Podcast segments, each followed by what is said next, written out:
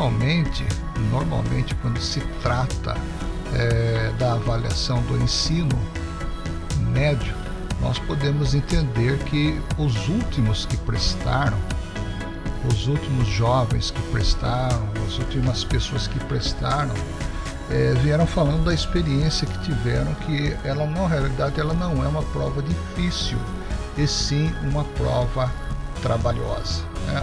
onde você tem que trabalhar conceitos, onde você precisa realmente trabalhar aquilo que você aprendeu na disciplina.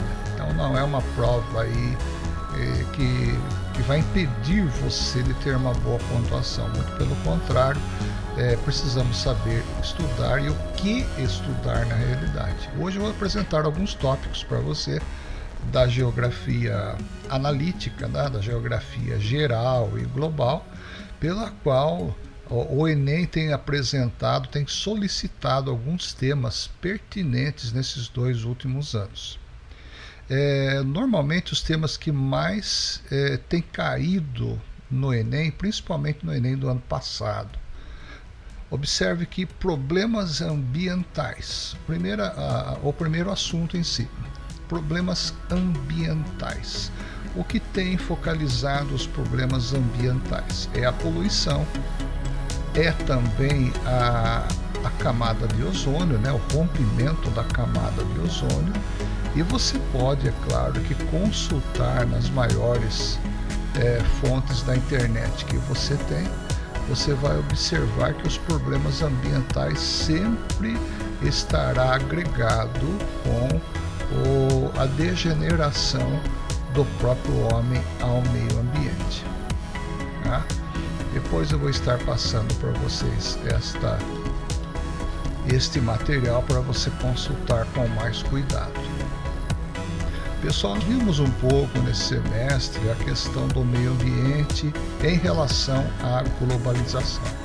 Então, a globalização, ou melhor dizendo, o meio ambiente, a degradação do meio ambiente ou a conservação do meio ambiente está intimamente ligado com o crescimento é, das obras do, do homem e principalmente com o progresso do homem. Quanto mais o homem progride, quanto mais o homem avança na sua exploração na Terra, ele está deixando algumas marcas no planeta. Exemplo disso é a, a própria poluição, não somente atmosférica como sonora o aquecimento global, as ilhas de calor que normalmente, existem nas grandes metrópoles, nas grandes cidades, mais próxima de nós aqui, a cidade de São Paulo.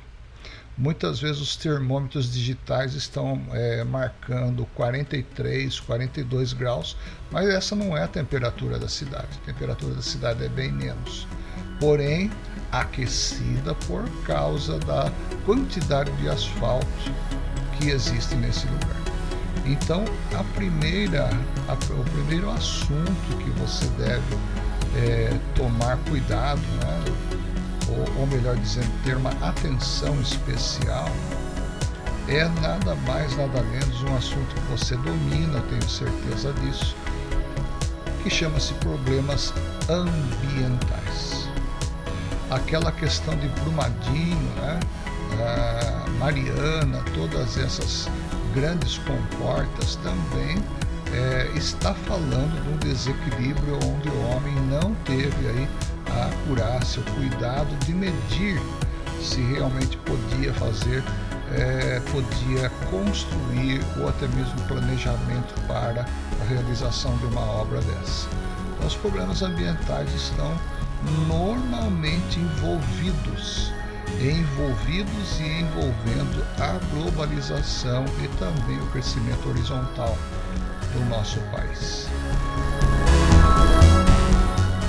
A segunda questão, ou segundo assunto, é a geografia física. Com que ela se preocupa? A geografia física se preocupa com é, o estudo do estado físico da Terra, principalmente a qualidade de relevo, a espécie de relevo, é, levando em consideração também o estudo da, de cada região tudo o que eh, normalmente envolve a geografia física no seu estudo físico é um assunto de pauta pela qual você vai eh, encontrar neste tipo de exame. Dentro da própria geografia física, nós também estudamos os biomas. E esses biomas também é solicitado em qualquer tipo de avaliação, porém, eh, nós temos que conhecer como técnicos que somos, né? daqui a pouco estaremos sendo formados técnicos é, no, seu, no seu ensino médio, temos que entender que no Brasil existem diversos idiomas, é, biomas, e esses biomas eles são específicos de cada região, por exemplo, a Amazônia tem seu bioma específico, a Caatinga tem seu bioma específico, o Cerrado também possui seu bioma específico, então é, não nos custa, né? e também já vimos, dar uma olhada qual é o clima e vegetação, até porque estas regiões elas não mudam, elas sofrem mudanças temperamentais né? do próprio clima, da própria climatologia, porém elas permanecem fixas. A questão da água, a hidrografia, Pessoal, a água tem sido objeto de estudo de muitas e muitas nações, né? até as mais desenvolvidas, como Estados Unidos, Holanda, Austrália, onde estão os maiores centros de pesquisa. Porém, o homem tem se deparado com uma situação onde, daqui a alguns anos, a reserva de água que temos no planeta Terra não vai ser igual que nós temos agora.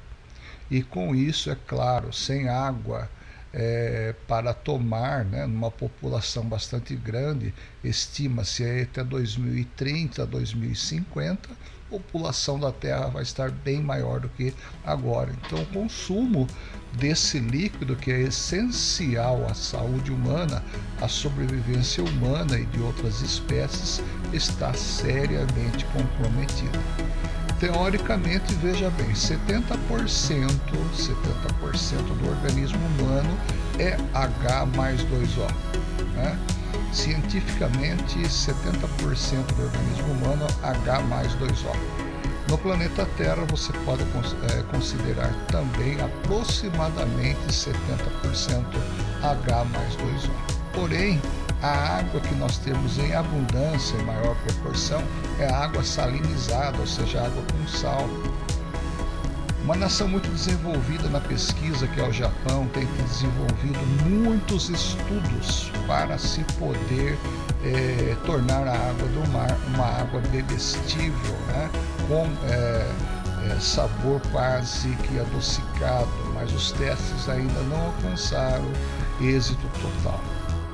Porém, há estudos incansáveis em relação a isso, porque a prioridade é bastante grande, a necessidade é bastante grande. Então, quando falarmos em água, hidrografia, lembre-se dessas ameaças, mas lembre-se também que existe no Brasil ainda uma abundância de água a ser ainda consumida. Aqui na região de São Paulo, passa por baixo de nós o aquífero Guarani, que é muito conhecido como uma das grandes reservas de água doce do planeta.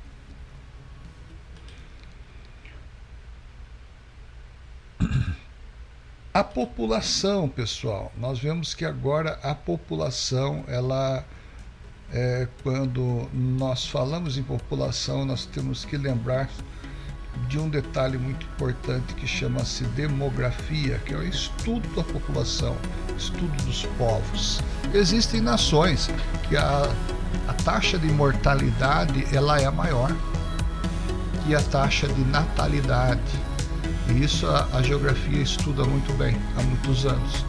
Porém, existem nações que muitas vezes a natalidade é muito mais baixa que a mortalidade. Então, esses países é, a tendência desses países é terem uma, uma população extremamente idosa.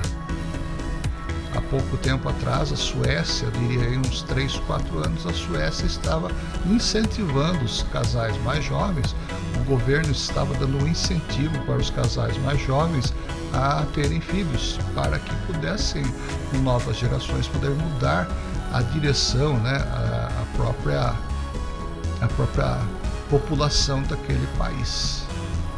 Mas nós sabemos que é algo assim, é uma, é uma é um desafio que não se resolve de um dia para a noite, é algo assim muito sério e precisa ser muito bem planejado. Então a população, vale a pena lembrar, o que eu diria que a nível de Enem, é que no Brasil, olhando para o Brasil, é, existem estados que são extremamente populosos e existem estados que não são populosos. O que, que é isso? A região territorial é pouco ocupada, então isso é menos população, um bem menor número de população. Já os, os estados que são populosos, eles têm muitas vezes uma extensão, extensão territorial um pouco baixa, porém a sua população é grande.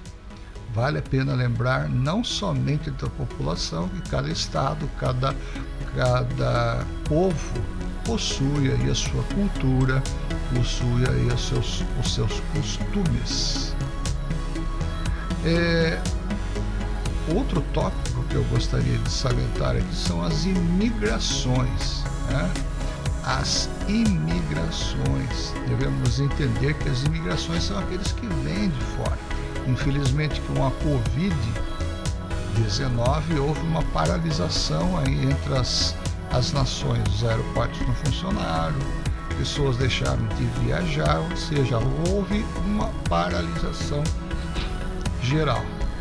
Porém, anteriormente, se você for olhar para o 2019, se for olhar para o 2018 e outros anos, é, houve um aquecimento de todos os países no sentido de viajar, facilidades econômicas ou financeiras, né?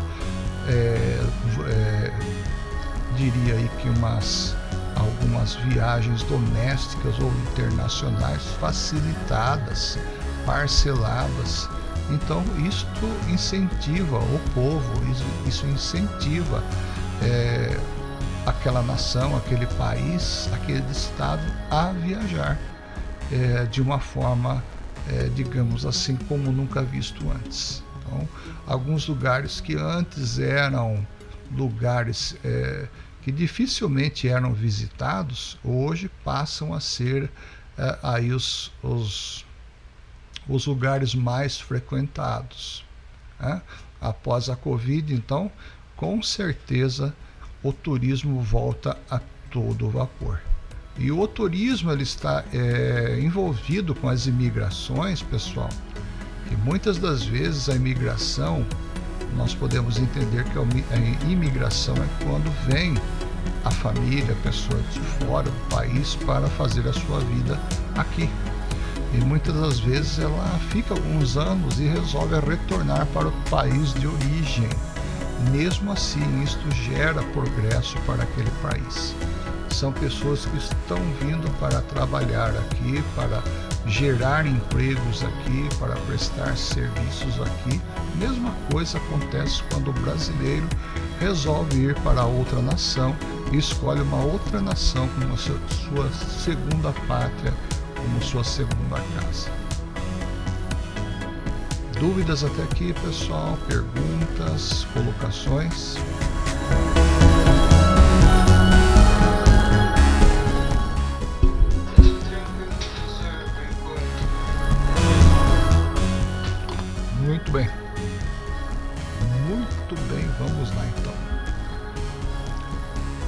industrialização e comércio. Duas datas que você vai encontrar nessa apostila que eu vou te enviar é de 1980 a 2000. Foram duas épocas basicamente muito marcantes para o setor da indústria e consequente do comércio que é gerado pela indústria.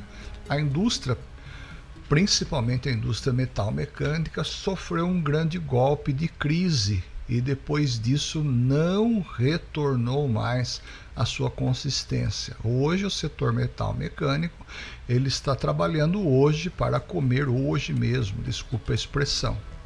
É, existem aí algumas promessas dos segmentos é, governamentais, porém até agora a indústria não percebeu essa esta esta promessa ser oficializada. Eu digo isso por causa que antes do Covid já existia essa crise no setor. E, e essa crise também refletiu no comércio, que é exatamente esse comércio que faz aí a demanda, que faz aí a, a, a distribuição desses produtos, dessa matéria-prima e principalmente desse produto acabado. Então, quando falar em industrialização, lembre-se que ainda a indústria está engatinhando, e não só por causa do Covid, por causa de, das próprias crises anteriores que ela teve nessa época. Né? Dos anos 90 aos anos 2000, ela realmente foi é, explodir em 2014. De 2008 a 2014, ela teve uma variação muito brusca esses são dados da Federação Nacional da Indústria Brasileira. Então, neste, neste exame, é, com muita propriedade, pode ser é, questionado se a indústria realmente teve aí a sua, uh, teve a sua, o seu reerguimento, né? se normalmente, se geralmente ela ressuscitou da onde da crise que ela estava para o atual é, atual fase. E realmente isso não aconteceu por enquanto. Vamos ver após a fase do Covid que todos os setores estão aguardando realmente.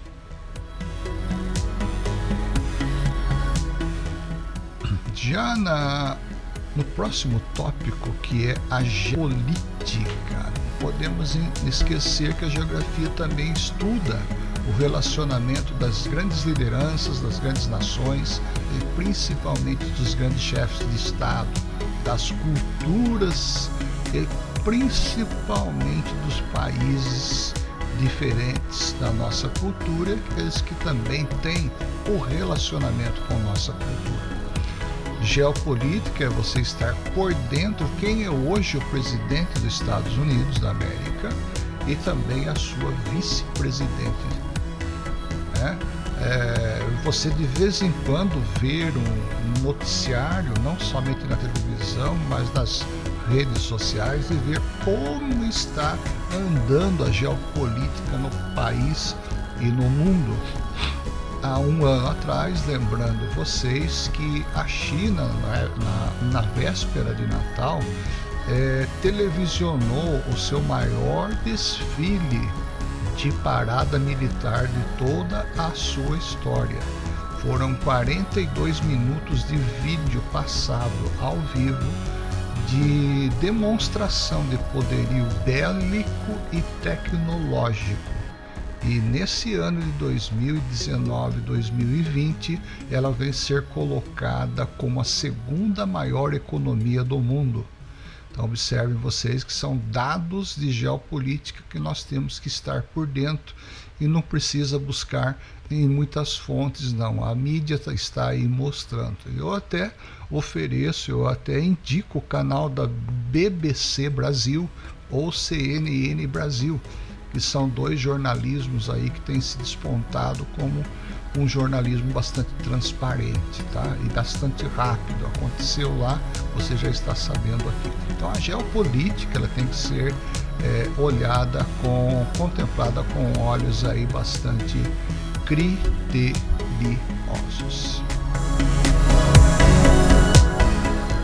Muito bem, pessoal. Vamos as dúvidas, por favor, as dúvidas e as perguntas.